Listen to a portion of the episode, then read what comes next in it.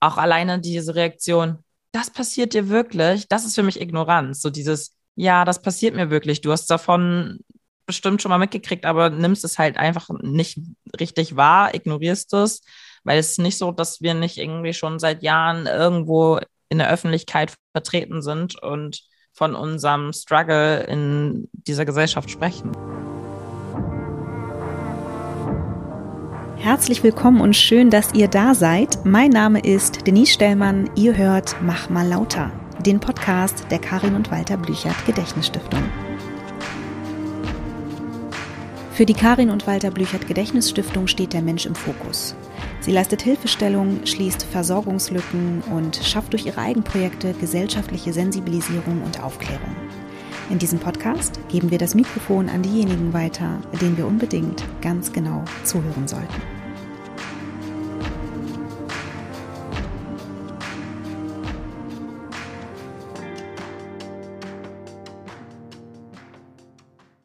Einen wunderschönen guten Tag und herzlich willkommen zu einer neuen Podcast-Folge, liebe Leute. Ich hoffe, es geht euch gut. Ich freue mich auf die heutige Folge. Ich freue mich ehrlich gesagt natürlich immer über alle meine Gäste. Ähm, und ich hoffe, ihr habt die letzte Folge euch anhören können. Wenn ihr das noch nicht getan habt, holt es gerne nach. Das ist die Folge mit der Lena Jensen. Hier aber eine klare Triggerwarnung.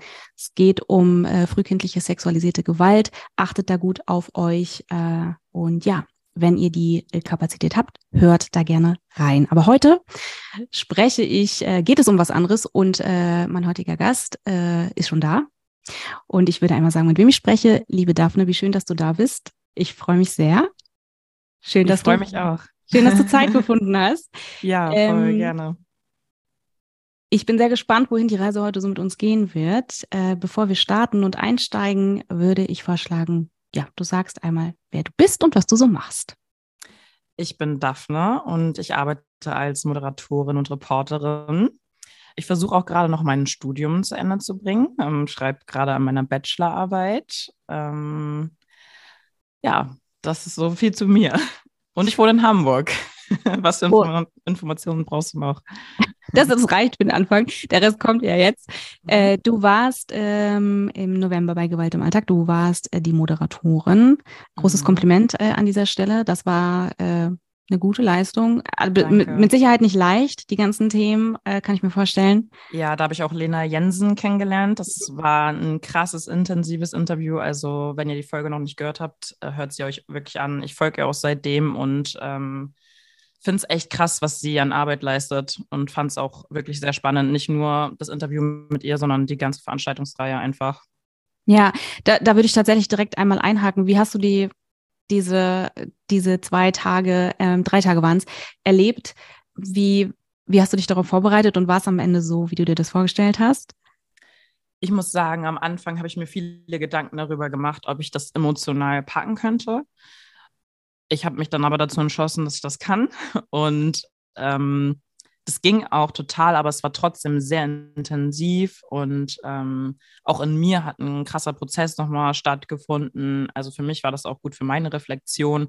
Ich habe nochmal viel über Täterinnenstrukturen gelernt, was mich selber auch voll interessiert hat und wo ich, glaube ich, jetzt auch noch ein Stückchen weiter bin. Es war auf jeden Fall intens. Kann ich, nur das kann ich darüber sagen.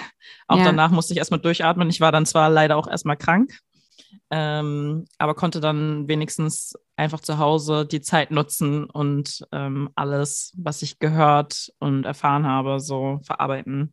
Ja, ja, ich habe es, äh, ich war ja diesmal nicht vor Ort, ich habe äh, es mir natürlich aber alles angeschaut und ähm, die drei Tage sind natürlich auch sportlich, aber man kriegt natürlich die ganzen Themen äh, überhaupt nicht, äh, wenn man den Themen gerecht werden möchte, überhaupt nicht unter anders. Ne? Das, mhm. das funktioniert einfach nicht.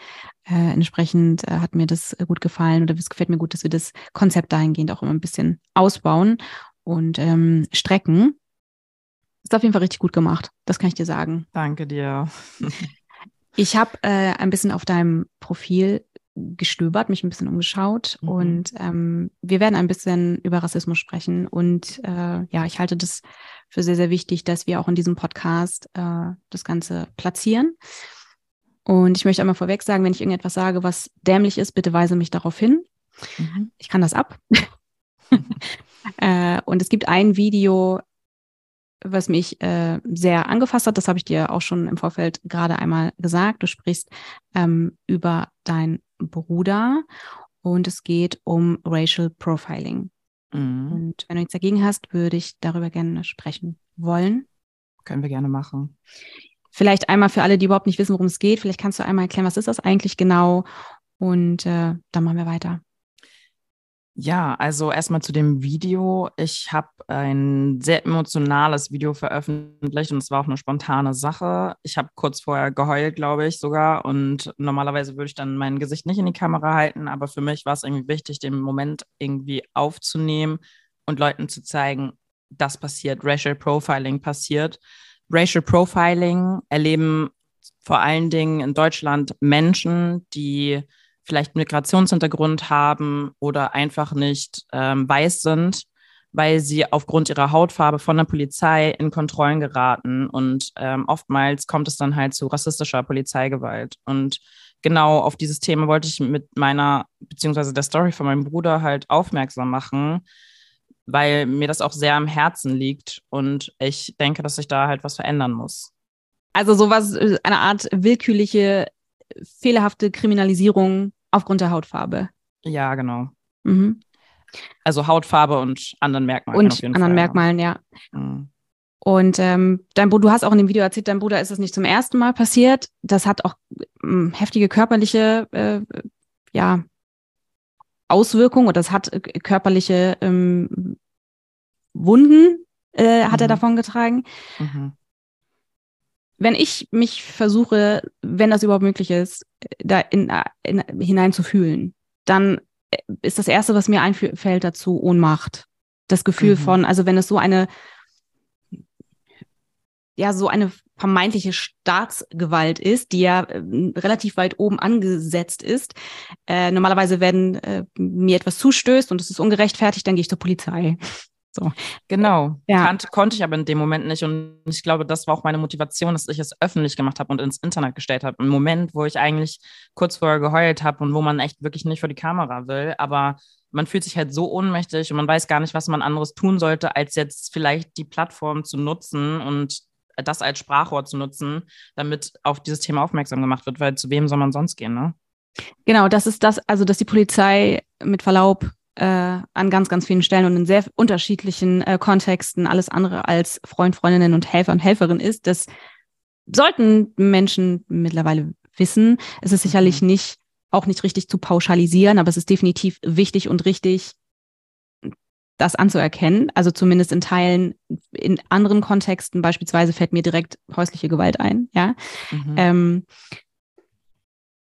aber hier in diesem, in diesem Kontext, wenn wir von Racial Profiling sprechen, habe ich das Gefühl, bewegen wir uns nochmal ganz woanders. Ich habe das Gefühl, das ist nochmal äh, noch mal ganz, ganz anders. Und deshalb finde ich, finde ich es super, super wichtig und sehr richtig, dass wir darüber sprechen. Und ich würde voll gerne wissen, was es dazu zu wissen gibt. Also zu, zum einen diese, diese emotionale die emotionalen Folgen, wenn das passiert, mhm. aber auch die Verantwortung von weißen Menschen. Ja, ähm, mhm.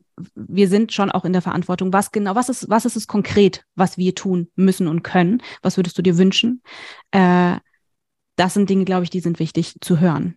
Ich habe dazu tatsächlich auch noch ein weiteres Video gemacht, weil ich glaube, ja, das Video habe ich sogar schon vor diesem Vorfall ähm, produziert und da war ich auch echt ähm, bei allem mit dabei. Also ich war auch Autorin für den Beitrag, ich war vor der Kamera und ich habe die Leute angefragt für das Interview. Und da habe ich einen Beitrag zum Thema Racial Profiling gemacht und ähm, da kann man auch so ein paar Tipps raushören von Betroffenen oder Sachen, die sie sich wünschen würden, wenn sie in solchen Situationen sind. Und eine Person hat gesagt, es wäre schön, wenn weiße Menschen wenigstens stehen bleiben würden, damit ich sie als ZeugInnen vielleicht ähm, anfragen kann, damit sie die Situation nochmal schildern können. Vor allen Dingen weiße Menschen dann, weil denen dann eher Glauben geschenkt wird, weil sie anders behandelt werden von der Polizei und weil man sich dann ein bisschen sicherer fühlen würde. Also eigentlich das Einfachste, schon mal stehen bleiben und die Situation checken, wenn man in so eine Situation kommt. Und die meisten Leute gehen aber vorbei. So. Und das ist schon mal der erste Punkt. Zum Beispiel ist meinem Bruder das auch passiert und ähm, er war nicht alleine, er war mit noch einem Freund unterwegs, der POC ist und einer weißen Freundin. Und die weiße Freundin, die hat sich einfach verpieselt. Die ist einfach gegangen und sie wäre vielleicht die einzige gewesen, die die Situation hätte dämpfen können. Hat sie im Nachgang einmal äh, nochmal dazu Stellung bezogen? Hat sie gesagt, was, was, sie da, was sie sich dabei gedacht hat zu gehen? Gab es da ein Gespräch? Nee, da gibt es keinen Kontakt mehr. Kein ja, Kontakt. Macht, macht Sinn. Mhm. Ja. Ja, also das sind, äh, das ist eine Kleinigkeit, die man schon mal unternehmen kann. Und ein Anfang, würde ich sagen. Mhm. Was ist, denkst du, warum die Menschen das nicht tun oder warum tun sie es zu selten? Was, was glaubst du, warum, warum ist das so sch schwierig? Oder ist es, woran liegt das? Dass Menschen sagen, ich, ich gehe jetzt, hier, geh jetzt hier weiter. Ist es das allgemeine, dieses allgemeine Problem mit Zivilcourage oder geht es hier noch um was ganz, ganz anderes? Ich glaube, es ist ein Problem mit Zivilcourage. Es ist aber auch ein Rassismusproblem zum Beispiel, weil das auch internalisierter Rassismus ist. Die Personen, also weiße Menschen, die so, so eine Situation beobachten, denken, das muss gerechtfertigt sein. So, diese Person hat bestimmt was Falsches getan, weil sie vielleicht selber in ihrem Kopf denken, ähm, ach ja, sieht aus wie ein Ausländer, bestimmt hat der auch irgendwas getan, so. Also es ist selber, das sind selber Rassismen, die wir internalisiert haben, weil wir so aufgewachsen sind, wie wir aufgewachsen sind. Ich meine, gerade erst in der Silvesternacht äh, wissen wir, wie das Wording ausgefallen ist bei den Leuten, die halt mit Böllern rumgeworfen mhm. haben, rumgeschossen haben. Und das zeigt halt, dass es überall irgendwie noch in den Köpfen ist und dass man da umdenken muss und vielleicht auch erstmal gucken muss, ist das hier überhaupt eine gerechtfertigte Situation und sollte ich vielleicht auch mal Verantwortung übernehmen als eine Person, die einfach vorbeiläuft. So. Hast du das Gefühl, dass ich dahingehend, also ich, wenn ich mit Menschen über Rassismus spreche, und ich spreche natürlich, also ne, ich bin nicht betroffen, das muss man klar sagen. Ähm, andere Diskriminierungsbereiche schon, aber ich bin definitiv nicht von Rassismus betroffen. Ähm, aber wenn es, wenn es, wenn es darum geht, darüber zu sprechen, dann, dann höre hör ich sehr, sehr häufig, dass Menschen und ich kann mich davon definitiv nicht freimachen, das muss ich ganz klar sagen. Äh, wir neigen dazu, Dinge zu relativieren. Also mhm. Mhm. So, so Sätze wie, und mir wird jetzt noch schlecht, wenn ich darüber nachdenke, dass auch ich vor einigen Jahren so einen Schwachsinn geredet habe, aber ich kann mich definitiv davon nicht freimachen. Sätze wie, aber mich fragen Menschen auch, woher ich komme und ich finde das nicht schlimm. Mhm. Ja. Mhm. Ähm, sich das ehrlich anzugucken und zu begreifen, das ist nicht dasselbe. Mhm. Und zu begreifen, dass man gar nicht begreifen kann, was es für Menschen bedeutet, die das permanent und ständig erleben und was man ihnen damit permanent abspricht, dahin zu kommen und diese eigene Sozialisierung ähm, zu hinterfragen, das war, ein, das war ein Weg. Was es braucht, ist hundertprozentige Reflexion und Ehrlichkeit, Aufrichtigkeit und den Mut, sich einzugestehen, dass man äh, da Bullshit redet, ja. Und wahrscheinlich hast du dich halt auch mit den Lebensrealitäten von betroffenen Personen auseinandergesetzt, was dich dazu gebracht hat, irgendwie anders drüber zu denken. Und das ist manchmal auch das, was fehlt, dass man immer zu einer fremden Person gemacht wird und eine Person, die man nicht ansprechen kann, mit der man sich nicht auseinandersetzen möchte. Ähm, aber wenn man sich mal mit den Lebe Lebensrealitäten von anderen Menschen auseinandersetzt, auch zum Beispiel bei mir, wenn ich mich zum Beispiel mit der Lebensrealität von äh, behinderten Menschen auseinandersetze. Nur so kann ich vielleicht auch deren Bedürfnisse verstehen und ähm, auch meine eigenen Verhaltensweisen nochmal hinterfragen und verändern. So.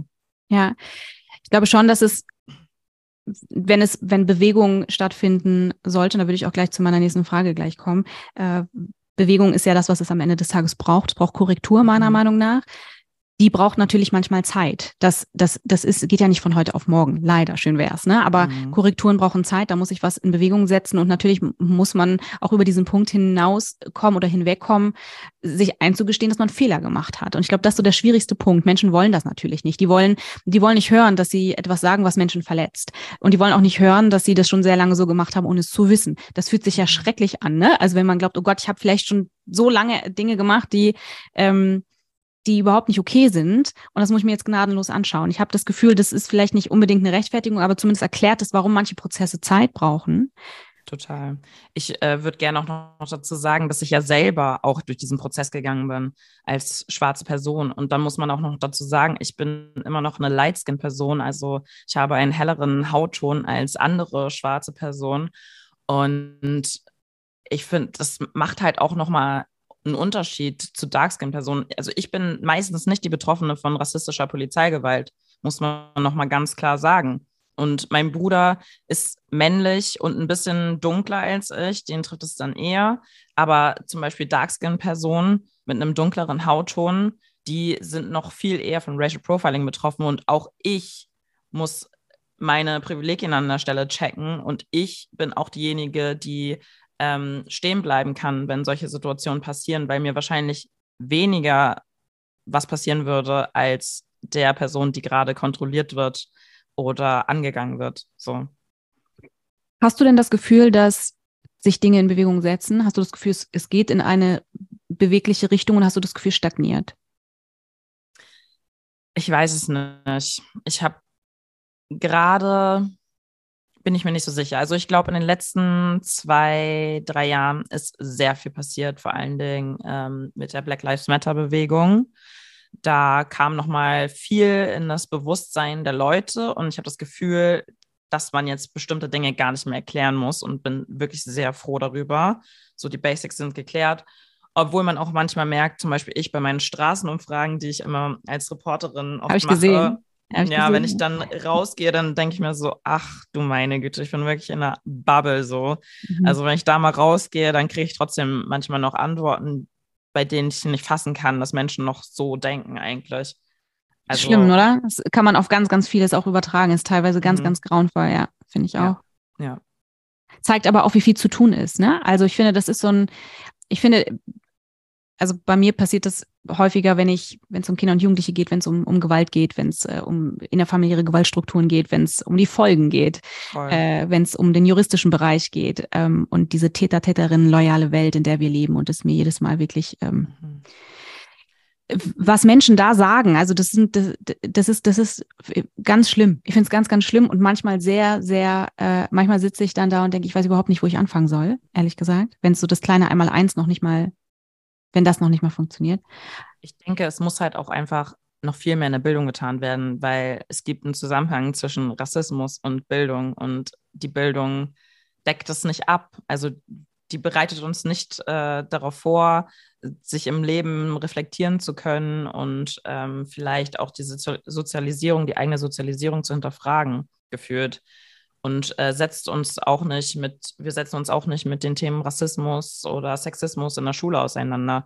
Also ich meine, meine Schulzeit ist lange her, aber ich bin jetzt Patin von einer Schule, die mhm. jetzt das Label hat, ähm, Schule ohne Rassismus, Schule mit Courage. Und die Kids selbst, und das fand ich krass, sind halt so weit und sagen so, das ist eigentlich nur ein Label und eigentlich ist das ja nur ein Ziel. Das ist jetzt nicht der Ist-Zustand. Und ich war schon so, gut, dass ihr das checkt. Das ist nämlich genauso, wie ihr sagt. Und das ist halt richtig krass, dass 2023 in den Schulen immer noch keine, weiß ich nicht, Projekttage oder so zum Thema Rassismus oder Sexismus stattfinden. Mhm. Beziehungsweise, dass es so peu à peu kommt und aber auch nur so teilweise irgendwie. Ich finde es in den Schulen sehr ähm, bezeichnend, dass die Bereitschaft, also das gilt auch nicht für alle, aber für sehr, sehr viele, dass die Bereitschaft von den entscheidenden Personen, sprich den Lehrer, Lehrerinnen der, der, der Leitung und äh, dergleichen, mhm. ist eine sehr, sehr häufige Ablehnungshaltung allem gegenüber. Als, mhm. als würde man, also wir merken das in der Stiftungsarbeit auch häufiger, äh, es geht zum einen darum, als, als würde man ihnen was wegnehmen wollen. Also was genau die, die fehlerhafte Haltung zu Dingen oder was genau. Schwierig, schwierig einfach diese, die, die Sache, ne? Ähm, oder aber auch die, die Sorge, äh, Dinge aufzudecken. So. Mhm. Und die, da wird ganz oft, finde ich, so Sensibilisierung und Aufklärung verwechselt mit Schuld. Und darum geht's halt voll nicht so. Ne? Natürlich, mhm. wenn jemand, wenn jemand richtig heftig daneben liegt, dann muss man das Kind auch beim Namen nennen, meiner Meinung nach. Ich finde, das tun mhm. zu wenige, ehrlich gesagt. Ich bin großer Fan von auch mal auf die Kacke hauen, ehrlich gesagt. Aber mhm. natürlich braucht Bewegung auch einen situativen Ansatz und man muss schon gucken, wo ist jetzt was gefragt. Ne? Total. Aber klar, wenn die Schulen von Anfang an davon ausgehen, die wollen ja nur, die wollen hier ja nur Unruhe reinbringen und mhm. äh, es geht um Schuld. Nee, geht's halt nicht. So, es geht um, um Hilfestellung, es geht um, um Aufklärung und Sensibilisierung. Aber wenn die Türen zubleiben, wird's halt nicht besser. So. Mhm. Da würde ich mir schon manchmal wünschen, dass die, äh, dass sie so ein bisschen äh, ja offener, mutiger werden. Total, total. Sau schwierige Institution, Schule, finde mhm, ich. Mhm. An dieser Stelle, wenn wir schon bei Kids sind, ähm, eine Buchempfehlung von meiner lieben Freundin und Kollegin Diane Kudua. Die schreibt großartige Kinderbücher. Das äh, hat gerade ihr neuestes Kinderbuch rausgebracht. Das Buch heißt, wenn meine Haare sprechen könnten. Ähm, schaut da gerne mal vorbei, wenn ihr wollt. Mhm. Kleiner, kleiner Exkurs. Mhm. ähm, ich würde gerne nochmal zurückkommen zu dem Racial Profiling, weil ich das Ding ist, ich könnte mir vorstellen, dass ganz, ganz viele denken, ja, also das passiert hier nicht, das kennt man aus Filmen, das hat hier nicht, das passiert hier nicht und äh, ist doch hier alles supi, ähm, was ja nicht stimmt, das haben wir schon festgestellt. Wie, wenn, wenn so etwas passiert, wo können Menschen sich denn Hilfe holen, absichern? Wie ist der Prozess, wenn ich mir vorstelle, dass diese Instanz Polizei ja im Prinzip das ist, wo ich hingehen würde, wenn ich mir Hilfe holen möchte, das aber nicht geht, weil die sozusagen die Täter und Täterin sind. Was ist meine Option? Welche Möglichkeiten habe ich? Nicht ich, sondern die betroffenen Personen. Also als betroffene Person, ich kann ja mal ein bisschen erzählen, was wir gemacht haben jetzt nach der letzten Situation. Ähm, wir haben uns bei der Coop gemeldet. Das ist eine unabhängige Organisation, die Betroffenen von rassistischer Polizeigewalt hilft. Und wir haben uns bei Zebra gemeldet. Die gibt es aber nur in Schleswig-Holstein. Der Vorfall war auch in Schleswig-Holstein, ähm, die ebenfalls Betroffenen, Betroffene unterstützen, auch im Prozess und teilweise mit Kosten und auch ähm, so Nachsorgegesprächen, nenne ich das mal. Also ähm, wo man dann nochmal über den Vorfall sprechen kann und auch darüber, wie man sich fühlt, weil das ganz viel mit einem Menschen macht, der in so einer Situation gelandet ist. Und auch wenn es erstmal alles so fein scheint, beziehungsweise eigentlich scheint nichts fein. Also meinem Bruder ging es auch wirklich ähm, lange Zeit danach nicht gut, also bestimmt zwei Wochen. Und ähm, das macht viel mit der Psyche und die bieten dann halt so Gespräche an. Und ähm, bei denen hatte ich mich dann halt gemeldet und die haben dann auch Anwältinnen ähm, rausgesucht, mit denen sie, mit denen sie auch kooperieren und uns dann so zur Verfügung stellt, beziehungsweise meinem Bruder. So, die unterstützen einfach in dem ganzen Prozess danach. Was auch nicht einfach war, also glaube ich, für meinen Bruder diese Hilfe in Anspruch zu nehmen. Deshalb habe ich das zum größten Teil am Anfang übernommen, damit er überhaupt in Kontakt tritt mit den Personen, weil er war schon in solchen Situationen. Und ähm, wir haben es schon erlebt, dass er die Polizei angezeigt hat für das, was sie getan hat. Und im Nachgang wurde seine Anzeige fallen gelassen und er wurde dafür angezeigt und belangt. Und Stimmt, das hattest du auch erzählt, ne? Das hattest du in dem ja, Video auch gesagt, ja. Und natürlich will er nicht nochmal oder wollte er nicht nochmal in so eine Situation kommen. Und ähm, jetzt hat es aber sehr gut getan, dass Zebra uns da so unterstützt hat, beziehungsweise ihn. Und ich habe das dann halt auch erstmal für ihn übernommen, weil das psychisch, glaube ich, für ihn auch einfach zu doller Stress gewesen wäre. Also wenn ihr Betroffene in eurem Umfeld habt, vielleicht könnt ihr ja die Kapazitäten aufbringen und das dann übernehmen für diese Person, weil ich glaube, das ist auch erstmal, man muss auch erstmal klarkommen nach so einer Situation. Gibt es da, und ich frage mich gerade, wenn ich mir jetzt überlege, dass sowas häufiger passiert und Menschen natürlich da, das macht natürlich Wunden so auf der, auf der Seele, mhm. äh, ne, körperlich natürlich auch, aber auf der Seele eben auch. Und ich überlege gerade, ist es überhaupt, ob es Therapeuten, Therapeutinnen gibt, die dahingehend äh, so gut sensibilisiert sind, dass sie da auch entsprechend gut auffangen können? Nee, es ist eh ein Problem, hm. was Therapeutinnen ja. angeht, die ja. Rassismuserfahrungen vielleicht selber gemacht haben oder sich halt ähm, mit antirassistischen Themen auseinandersetzen. Und deshalb gibt es da auf jeden Fall auch so einen Mangel an Therapeutinnen ähm, für BIPOCs, so für Menschen mit Migrationshintergrund etc. also was ich noch sagen wollte, was auch noch wichtig ist, das habe ich gerade eben vergessen, nicht nur sich bei der Koop zu melden und sich Unterstützung zu suchen, sondern ähm, auch direkt zu Ärztinnen zu gehen und sich zu untersuchen, ist auch ganz wichtig. Also mein Bruder wurde bei der Polizei untersucht, aber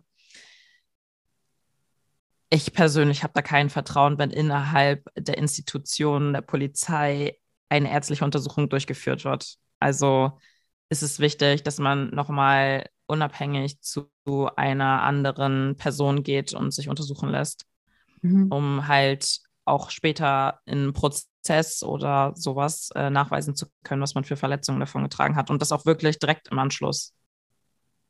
Was sind deine ganz persönlichen Erfahrungen mit Rassismus? Was ist, womit hast du am meisten zu tun persönlich und was ist das, was dich am meisten ja vielleicht auch wütend macht, Ärger trifft? Äh, und auch da die Frage, was braucht es von außen? Also ich muss sagen, als Lightskin-Person und Frau erlebe ich meistens eher unterschwelligen Rassismus. Also oder halt auch nicht so unterschwellig, wenn man zum Beispiel einfach meine Haare anfasst und, mhm. und irgendwie auch so Situationen wo ich irgendwie immer zu einer anderen Person gemacht werde und ich dann halt gefragt werde, woher kommst du wirklich und ich einfach Deutsch bin äh, und man mich einfach nicht dazu zählt und mich immer so zu einer fremden Person macht. Ähm, es sind auch manchmal so Situationen, wo man sich anders behandelt fühlt, wo man sich fetischisiert fühlt. Ähm, ja, ich kann dir jetzt gerade nicht so eine konkrete Situation nennen. Also man merkt es auch im Dating Life zum mhm. Beispiel. Ja, das habe ich schon häufiger gehört, tatsächlich. Ähm, ja, solche Sachen. Mhm. Also ich kann jetzt nicht so eine konkrete Situation nennen. Nee, musst du auch nicht. Also das, das, was du gerade benannt hast, ist ja schon sehr klar formuliert. Mhm. Mhm. Und was denkst du, also was, was sozusagen, wie, wie, ich frage mich immer, was kann Teil der Lösung sein? Also was, ne, was, was, was muss in den Köpfen passieren? Oder was kann man von außen sozusagen reingeben, damit diese Korrekturen stattfinden, damit das nicht mehr passiert, damit die Dinge sich verändern können? Mhm. Was ist dein Impuls, wenn du, äh, wenn du darauf antworten würdest? Man muss sich mit den Themen auseinandersetzen. Man muss sich mit Rassismus auseinandersetzen. Man muss betroffenen Leuten zuhören, was sie sagen, Bücher lesen von betroffenen Personen. Es gibt genug oder weiß ich nicht, Dokumentationen schauen, wenn man nicht gerne liest, Podcasts hören und vielleicht das eigene Verhalten reflektieren und auch bereit sein, kritisiert zu werden und es nicht persönlich zu nehmen, oder vielleicht doch persönlich nehmen, aber sich nicht angegriffen zu fühlen, ja, ja. sondern es einfach anzunehmen und sein Verhalten zu ändern. So, die Bereitschaft muss da sein und äh, man muss halt bereit sein, sein Bewusstsein zu verändern und sensibler zu sein. Mhm. Ja. Und es muss einen interessieren. Die Ignoranz muss gehen. Es ist einfach eher so, ach, ich bin weiß, mein Leben ist schön, mich betrifft es nicht, warum sollte ich mich damit auseinandersetzen? Das ist Ignoranz. Ja. Oder auch wenn ich zum Beispiel von einem Problem spreche und sage, ja, das erlebe ich immer und dann eine Person das irgendwie so abtut. Ach, so schlimm ist es bestimmt gar nicht. Oder auch alleine diese Reaktion, das passiert dir wirklich, das ist für mich Ignoranz. So dieses, ja, das passiert mir wirklich. Du hast davon bestimmt schon mal mitgekriegt, aber nimmst es halt einfach nicht richtig wahr, ignorierst es weil es ist nicht so, dass wir nicht irgendwie schon seit Jahren irgendwo in der Öffentlichkeit vertreten sind und von unserem Struggle in dieser Gesellschaft sprechen. So. Ja. Ja. Du hast auf deinem Profil kann man sehen, dass du äh, dich mit mir mit vielen Themen auseinandersetzt und dass, dir, dass du deine Stimme schon auch nutzt für unterschiedliche Bereiche. Themen finde ich, die auch wehtun, also Dinge, die ähm, die man nicht so abfrühstücken kann. So, mhm. Diskriminierung finde ich so das, die Headline. Ähm, da fällt ja viel drunter.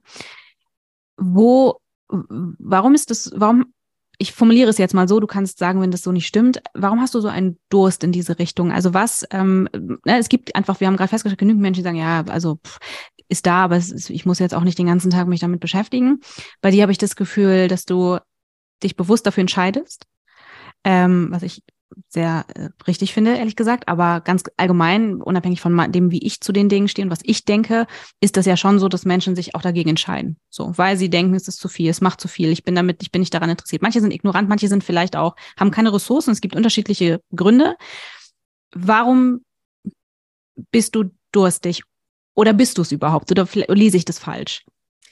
Ich glaube, das liest du falsch. Okay. Ich, ich glaube das nicht nur, das liest du falsch. Mhm. Ich bin nicht durstig. Ich habe da gar keinen Bock drauf. Mhm. Ich will mich damit nicht beschäftigen. Ich habe Hobbys. Ich würde gerne einfach den ganzen Tag lang tanzen, singen, mich mit meinen Freundinnen treffen und andere Dinge tun. Und ich versuche auch jetzt in meiner Moderation mich immer mehr mit Themen auseinanderzusetzen, die auch nichts mit Rassismus zu tun haben oder Sexismus. Also ähm, beziehungsweise mit Antirassismus und Feminismus weil ich es auch leid bin. Mhm. Ich habe ich es quasi gemacht, weil ich gefühlt keine andere Wahl hatte und weil ich die Energie hatte, irgendwie damit rauszugehen mit diesen Themen. Aber manchmal habe ich auch gar keine Energie dafür. Jetzt gerade zum Beispiel fehlt mir eigentlich auch die Energie.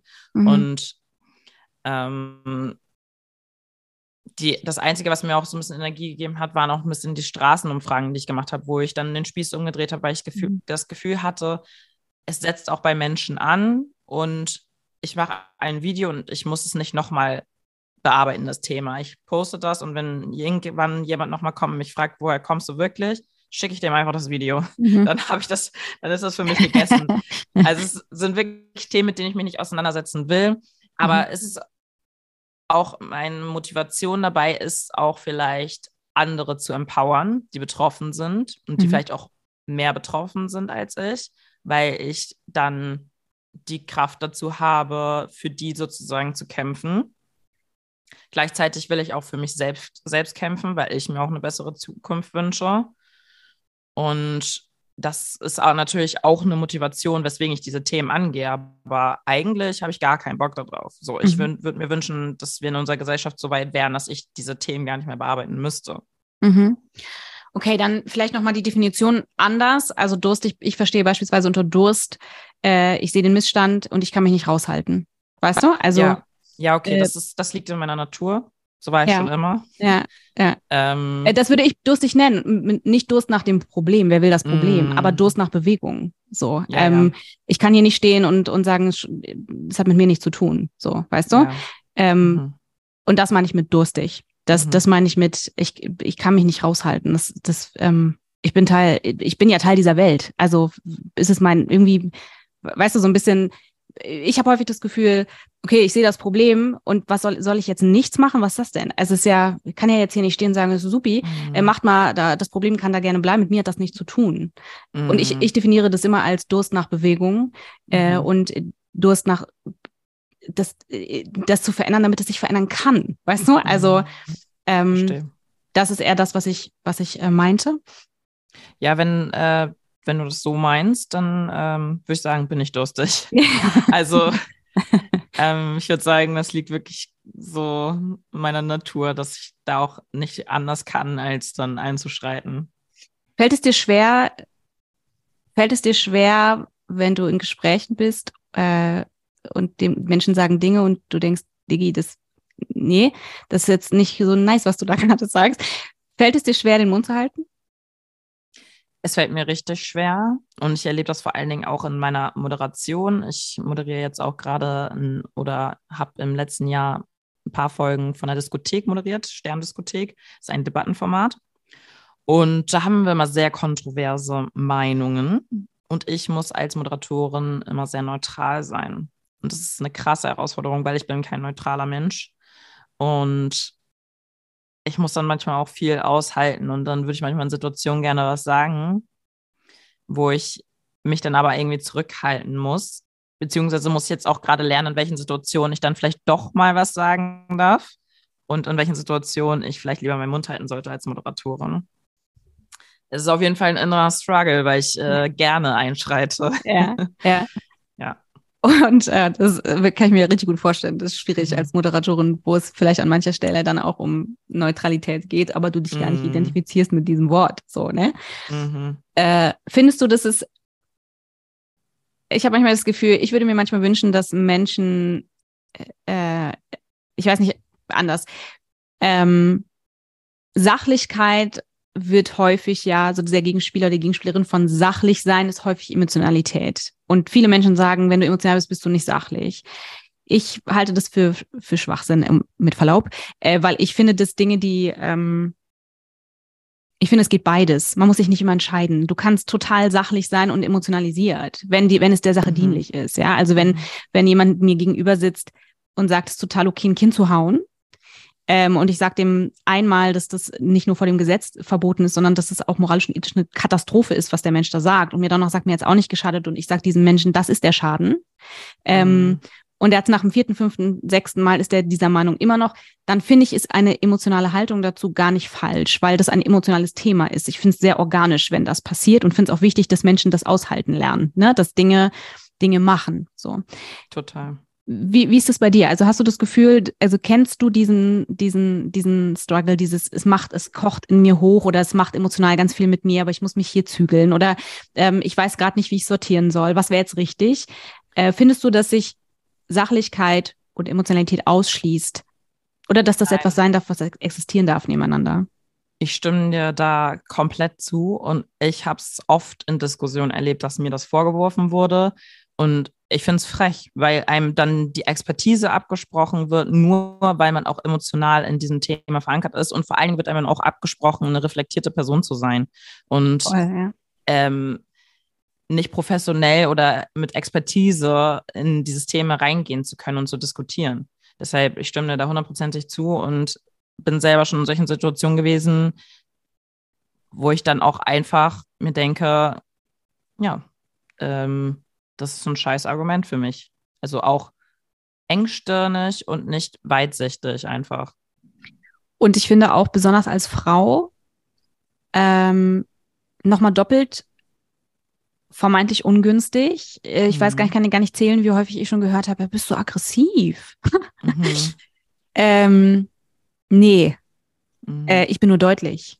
Und äh, auch interessant natürlich, was da dann auch immer noch, äh, was für Strukturen davor herrschen, dass das immer noch so gelesen wird, dass Frauen mit einem gewissen Wumms äh, eine, ein gewisses Label bekommen. Ja, die schwarze aggressive Frau ist ja auch so ein rassistisches Label. Und es kommt auch daher, dass schwarze Frauen halt auch irgendwann auf den Tisch hauen, weil sie halt benachteiligt werden, diskriminiert werden. Und ähm, warum sollte man in der Situation nicht aggressiv sein? Das ist eine ganz natürliche Sache. Aber damit wird dann auch gleichzeitig dann abgesprochen, dass sie recht haben könnten mit dem, weswegen mhm. sie auf den Tisch hauen. So. Ja, und es ist Futter, immer Futter mhm. für, für die andere Person. Ähm, sehr, sehr anstrengend. Also ich finde ja, das sehr, sehr anstrengend. Total, total. Daphne, ich habe eine Kleinigkeit vorbereitet mhm. ähm, für dich. und zwar ein paar Fragen. Und ähm, ich mache das eigentlich nicht. Normalerweise hat äh, dieser Podcast ein Ritual. Ich stelle am Ende des äh, Podcasts äh, immer eine Off-Topic-Frage. Mhm. Aber das machen wir heute anders. Ähm, wir binden das hier so ein bisschen ein, wenn du darauf Lust hast. Ich würde einfach mhm. ein paar Fragen äh, vorlesen. Und wenn du, wenn du willst. yes. Äh, sehr schön. Jetzt habe ich dich hier verloren über Zoom. Da bist du. Mhm. Ähm, okay. Bist du bereit? Yes. Okay. Ich fange an mit Frage 1. Mhm. Stell dir vor, 50 Jahre später, dein 50 Jahre älteres Ich als jetzt trifft dein heutiges Ich. Was glaubst du, würde sie dir sagen? Ähm, ich muss kurz überlegen. Du hast Zeit.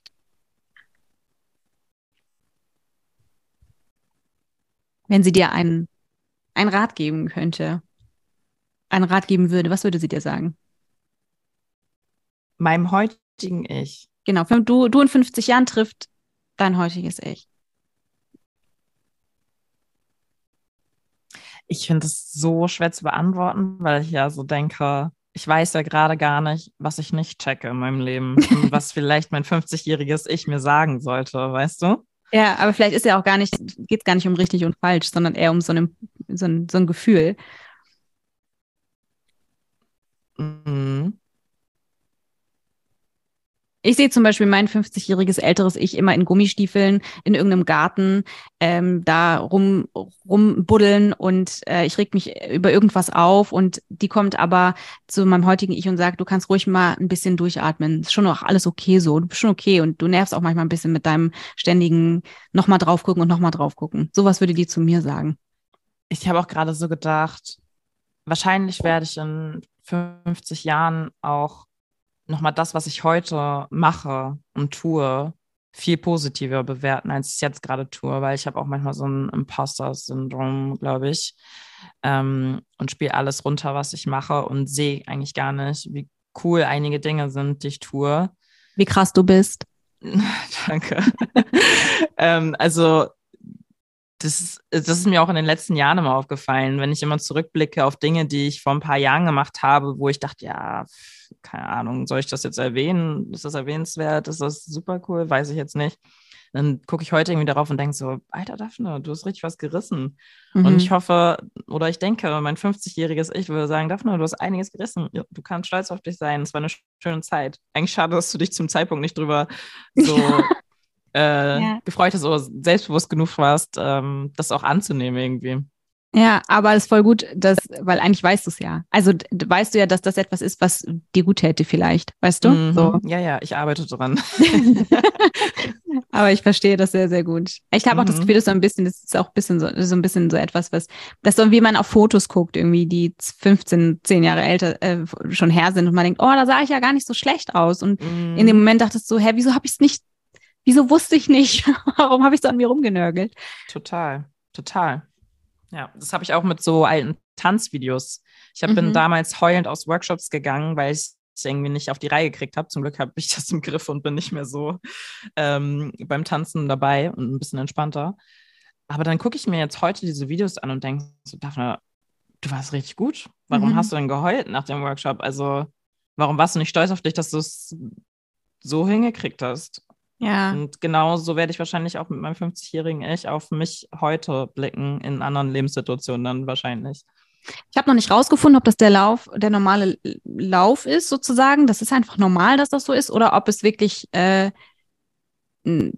auch anders geht, dass man im Hier und Jetzt auch begreift, dass man, dass man Dinge ganz gut macht. Weißt ich du? Glaub, das geht anders, aber weißt du, warum wir uns das nicht vorstellen können? Sag mal. Glaube ich weil wir Frauen sind. Ja, ich wollte und nicht das sagen laut. es ist einfach so, wir sind so sozialisiert, wir, wir sind nicht so wie manche Typen, die so sozialisiert sind, dass sie alles können, super geil sind. Uns fehlt das. Und das habe ich auch ähm, schon öfter mal erzählt. Und das hat mich, das werde ich einfach nie vergessen, wie ein Kumpel zu mir gesagt hat, also als ich irgendwie eine Jobanfrage hatte, wo ich dachte, oh, geht echt, also weiß ich nicht, ob ich das schaffe, dann meinte er so, also ich würde sagen, habe ich noch nie gemacht, mache ich. Und dann dachte ich so, stimmt, genauso habe ich eigentlich auch diesen Job hier angefangen und du hast recht. Und mit dieser Attitude von einem weißen Dude gehe ich jetzt auch einfach daran. Ähm, einfach machen und sich geil dabei fühlen und stolz darauf sein, dass man es irgendwie macht. Und irgendwie auch nicht mehr drüber nachdenken. So. Mhm.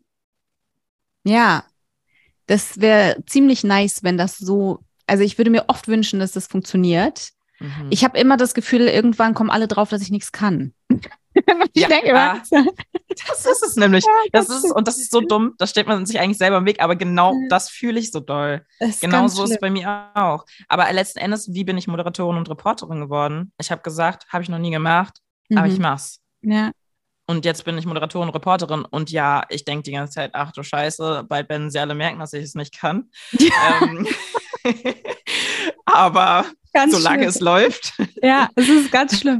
Ganz schlimm. Ich könnte ein ganzes Theaterstück darüber schreiben. Es ist ganz schlimm. Also ist mm, wirklich, ich ertappe mich sehr häufig dabei. Ich sage, ja, aber nee, das war Zufall. Nee, nee, das, nee, nee. Mm, genau. Das war hier Zufall. Eigentlich schummelst du. Du schummelst.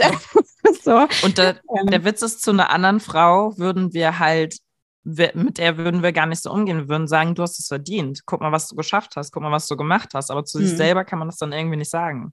Ja, und weil da immer ein Aber Sache, die ich versuche zu lernen. Ja, ja, ja. ja, ja. Total, ja. total. Ganz schlimm. Wow, ja. es gibt so viel zu tun. ich habe die nächste Frage für dich. Mhm. Welche Frage würdest du richtig gerne mal beantworten? Sie wurde dir aber noch nie gestellt.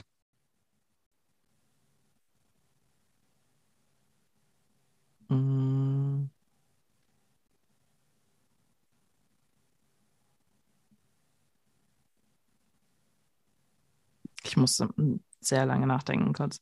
Das macht überhaupt nichts. Sehr lange auch kurz nachdenken. ähm,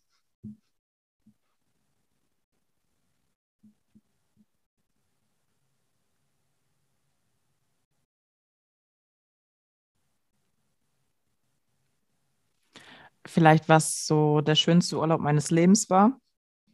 Was war der schönste Urlaub deines Lebens?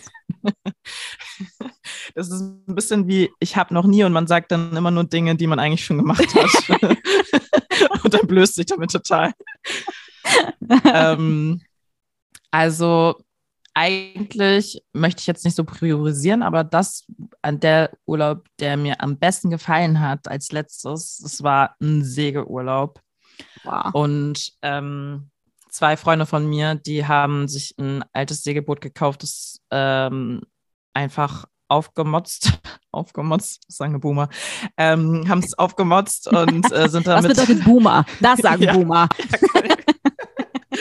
ähm, und sind damit ähm, dann einfach nach Schweden. Da bin ich mit einer Freundin hinterhergekommen und wir waren einfach mh, mm, so zehn Tage auf diesem Boot zu viert. Die Stimmung war super. Wir haben einfach nur das Leben gelebt. Nichts war wichtig, außer dass man einfach so aufwacht morgens. Ich bin dann immer direkt ins Wasser gesprungen, habe dann meinen Kaffee getrunken. Ähm, wir haben viel nackt auch auf dem Boot einfach in der Sonne gehangen. ähm, war auch niemand weit und breit haben gegessen. Das war irgendwie einer der entspanntesten Urlaube meines Lebens, wirklich. Also, wo ich richtig Erholung, Erholung schöpfen konnt, konnte und auch ein bisschen mein Leben wieder hinterfragt habe, mich gefragt habe, will ich jetzt wirklich wieder zurück in dieses stressige Leben, wenn ich das hier haben kann, mhm. wo ich nicht viel brauche. Also, es war auch ein Low-Budget-Urlaub, ne? Viele denken ja mal jetzt, Segeln machen nur Rich People. Nee, ich habe wirklich wenig Geld in diesem Urlaub ausgegeben. Und trotzdem so eine krasse, erholsame, schöne Zeit gehabt. Ja. Das klingt wirklich sehr, sehr schön. Ja. Mhm. Darf man auch ja. nicht see seekrank sein, ne? Ja, ich bin seekrank und mhm. ähm, hatte den Urlaub geplant und dann ist mir aufgefallen, warte mal kurz, davon, du bist ja seekrank. Aber irgendwie ähm, ist nicht einmal dazu gekommen, dass mir schlecht wurde. Also es war auch schon anders auf äh, Segeltouren bei mir, dass ich mhm. wirklich auch gar nicht mehr ansprechbar war. Krass, Aber ja. bei dem Urlaub war alles fein, alles gut. Ja. Das klingt sehr schön. Mm, total. Ich gucke hier nochmal ganz kurz auf meine Liste und suche eine letzte schöne Frage für dich. Mhm. Wirklich beide noch sehr gut. Ich muss mich entscheiden. Mhm.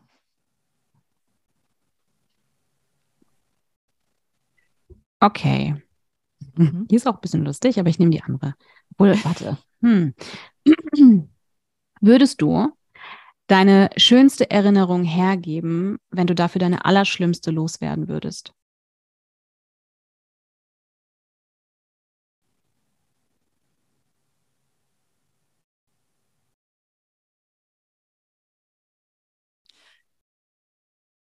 Ich finde es äh, schon ziemlich krass, mich da entscheiden zu müssen.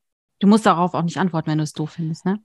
Es gibt auf jeden Fall Erinnerungen, die ich wirklich gerne aus meinem Leben löschen würde, weil ich auch viel daran arbeite, in der Therapie zum Beispiel, und auch versuche, einen Umgang damit zu finden. Und ich würde mir wünschen, ich würde es einfach nicht wissen, weil dann würde es mir besser gehen.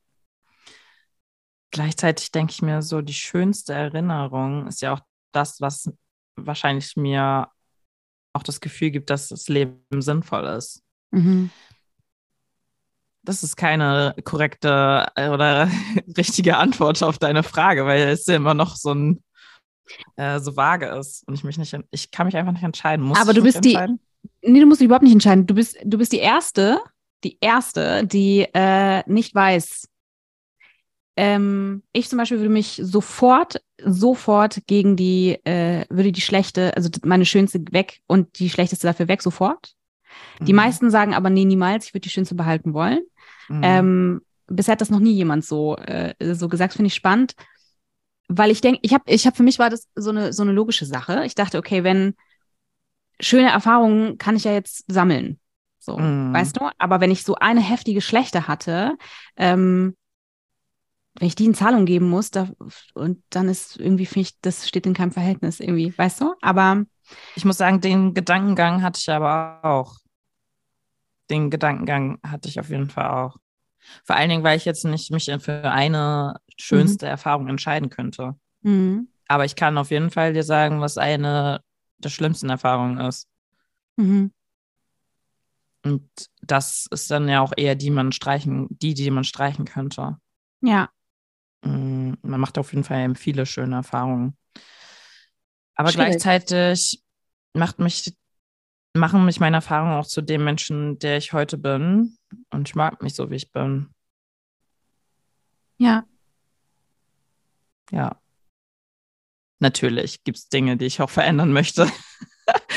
Aber ich, ich würde sagen, ich bin mehr zufrieden, als dass ich es nicht bin. Ja. Mhm. Ja, aber finde ich, finde ich, äh, finde ich spannend, dass du so innehältst äh, bei der Frage, weil die meisten sehr schnell sind. Und ich finde das auch stimmig, wenn das so passt für die Menschen, ist das total richtig so. Aber auch interessant zu sehen, dass es eben auch nicht sofort so klar ist. Weißt du, mm. das ist nicht so eine romantisierende, weißt du, dieses Schönste würde ich nie geben. Das Schönste mm. ist mhm. viel wichtiger als das Schlechte. Ja, und stell ähm, dir vor, dann passiert nochmal eine ähnliche Erfahrung. Habe ich auch gedacht, aber ich finde, es ist ein Unterschied, ob das Schlechteste, was dir zugestoßen ist, zum Beispiel, und die Erinnerung daran, wann die passiert ist. Wenn, äh, wenn ich mir jetzt über, jetzt bin ich ja ein erwachsener Mensch, wenn du mir jetzt etwas Schlechtes zustoßen, habe ich eine andere, ein anderes Fundament, auf das ich mich berufen könnte, beispielsweise, mhm. als äh, wenn ich noch zum Beispiel klein war und ähm, da keine, kein Fundament hatte, auf das ich mich berufen kann, mhm. ähm, hätte ich beispielsweise jetzt Freunde und Freundinnen, ähm, einen, einen sicheren Ort, ein Zuhause, ähm, ich bin irgendwie aufgestellt, weißt du? Mhm, mh. Das Sicherheitsnetz würde sich jetzt, das ist jetzt gegeben, das, das wäre es in Bezug auf eine schlechte Erfahrung eben nicht. Und deshalb wäre für mich die Entscheidung immer noch so. Finde ich auf jeden Fall voll interessant. Ich glaube, das ist auch eine Sache oder eine Frage, die ich irgendwie mitnehmen werde, worüber ich nochmal so nachdenken werde. Ja, habe ich mhm. mir gedacht. Weil das, das habe ich mir irgendwie gedacht. Ja. Weil das ist, äh, ist auch eine äh, intensive Frage. Ich finde die Frage aber irgendwie wunderschön. Obwohl sie mhm. auch bitter ist, so ein bisschen dabei. Mhm. Auch ein bisschen ein kleines Dilemma für mich. So. Ja. Mhm. Ähm, warte. Ich habe noch eine letzte Off-Topic-Frage für dich. Mhm. Was das ist das nicht die richtige Frage. Es ist eine Woche lang Stromausfall und dein Handy hat auch kein Akku mehr. Was würdest du in dieser Woche tun? Das weiß ich ganz genau. Segeln. das wäre auf jeden Fall eine Sache. Aber jetzt mal ganz ohne Ressourcen oder Möglichkeiten oder so. Das erste, was ich machen würde, wäre wahrscheinlich tanzen, singen, ähm, zu meinen Freundinnen gehen, die abholen, was mit denen machen, Zeit verbringen mit denen. So die schönen Dinge im Leben genießen, mhm. was super nices Essen. Ähm, das würde ich wahrscheinlich machen. Das habe ich auch im ersten Lockdown. Das war für mich eine der schönsten Zeiten ever. für mhm. viele war es äh, nicht so gut. Kann für mich war es auch schön. Ich fand es auch. Für mich war es eine Zeit, wo sich endlich alles entschleunigt hat, wo ich einfach nur bei mir selbst sein konnte, wo ich auf einmal eine Choreo in meinem Zimmer getanzt habe, die ich dann irgendwie auch für mich einfach nur gemacht habe, wo ich irgendwie einen Song geschrieben habe, wo ich mal wieder Bücher gelesen habe und genug Zeit dafür hatte, ähm, wo ich viel mit meinen Freundinnen kommuniziert habe. Also es war schön. Mhm. War eine gute Zeit, da bin ich runtergekommen. für mich war es auch entspannt, weil ich dachte, dass, also das war so eine Zeit, wo ich das Gefühl hatte, äh, viele Menschen, die eingeschränkt sind aufgrund unterschiedlichster Dinge und vielleicht nicht wie andere permanent rausgehen können oder am Leben teilnehmen können oder ähnliches, fühlen sich zum ersten Mal wahrscheinlich einfach nicht allein, nicht wie ein Außenseiter, wie eine Außenseiterin, sondern dazugehörig. Mhm. Und dieses Stimmungsbild hat mich sehr bewegt, weil mhm. ich tatsächlich glaube, das, was für viele ganz, ganz schrecklich war, nämlich so eingeschränkt zu sein, ist für andere normal. Und zwar mhm. ständig. Mhm. Und ähm, da ist so eine Ruhe reingekommen. Ich hatte das Gefühl, das, das, das war, äh, es hat mich für Menschen, die so eingeschränkt sind, ähm, ich konnte das nachfühlen. Ja. Mhm. Liebe Daphne, wir sind tatsächlich schon am Ende der Folge. Wir haben knapp über eine Stunde aufgenommen. Es ging sehr schnell. Ich hatte das, das Gefühl, wir haben ehrlich gesagt gerade erst angefangen. Haben wir aber nicht. ähm, es hat mich sehr gefreut, dass du dir die Zeit genommen hast, mit mir zu sprechen. Ich fand es sehr Und schön. Es war sehr entspannt. Das freut mich sehr. Und ähm, ich gehe davon aus, dass wir sicherlich nochmal ähm, uns sehen werden äh, in der Stiftungsarbeit. Mhm. Und ähm, ja, liebe Leute, äh, ich hoffe, ihr könnt für euch etwas mitnehmen aus der Folge. Wenn es etwas gibt, was ihr sagen möchtet, dann tut es gerne. Bitte bleibt respektvoll und freundlich. Kritik ist natürlich auch trotzdem immer gerne erwünscht unter den genannten Bedingungen. Äh, in diesem Sinne wünsche ich euch nur das Beste. Passt aufeinander auf und wir hören uns in der nächsten Folge. Liebe Daphne, danke, dass du da warst. Danke dir und ciao, ihr Lieben, auch von mir. und wir hören uns dann beim nächsten Mal. Bis dann. Bye bye.